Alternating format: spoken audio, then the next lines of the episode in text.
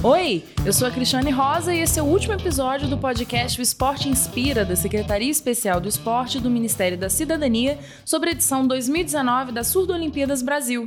A sede do evento foi Pará de Minas, Minas Gerais, entre os dias 21 e 23 de junho e contou com 315 atletas competindo em 11 modalidades. Nesse episódio, conversamos com Epaminondas Rodrigues da Cruz Júnior, que desenvolveu uma ferramenta pautada em luzes e sinais de LED para ajudar a arbitragem durante as competições competições. Eu já trabalho com surdos desde já tem 16 anos que estou com eles e eu vejo a dificuldade deles na questão do comando, tanto do professor como também do técnico ou do juiz, né, que é o hábito de jogo. Então, o que, que a gente tem proposto para que tenha uma visibilidade melhor, para que auxilie a visibilidade do técnico, a gente tem proposto a iluminação da, da arbitragem do comando dele que, que a gente fez? A gente desenvolveu então um equipamento que damos o nome dele de J Visual.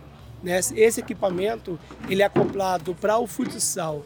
Ele é acoplado um controle que esse controle acopla-se à bandeira do árbitro e quando ele aciona dispara-se luzes por toda a quadra e assim auxilia o árbitro na questão da visibilidade do comando de início ou de parada de jogo. Podemos aplicar o aparelho em qualquer modalidade certo? Por quê? Porque ele dá a autonomia para o árbitro. Quando o árbitro quer parar o jogo, hoje o que nós temos é uma bandeira. E às vezes o que acontece? O atleta na gana de jogo não consegue ver se o árbitro estiver ainda bem posicionado, ele não consegue ver, porque ele está ali preocupado com o jogo. E se o árbitro estiver mal posicionado, ainda é pior entendeu? Então ele promove essa visibilidade do comando do árbitro. E nossa série em podcast sobre a Surdo Olimpíadas 2019 acaba por aqui. Acesse a cobertura completa da segunda edição do evento em esporte.gov.br. Até mais!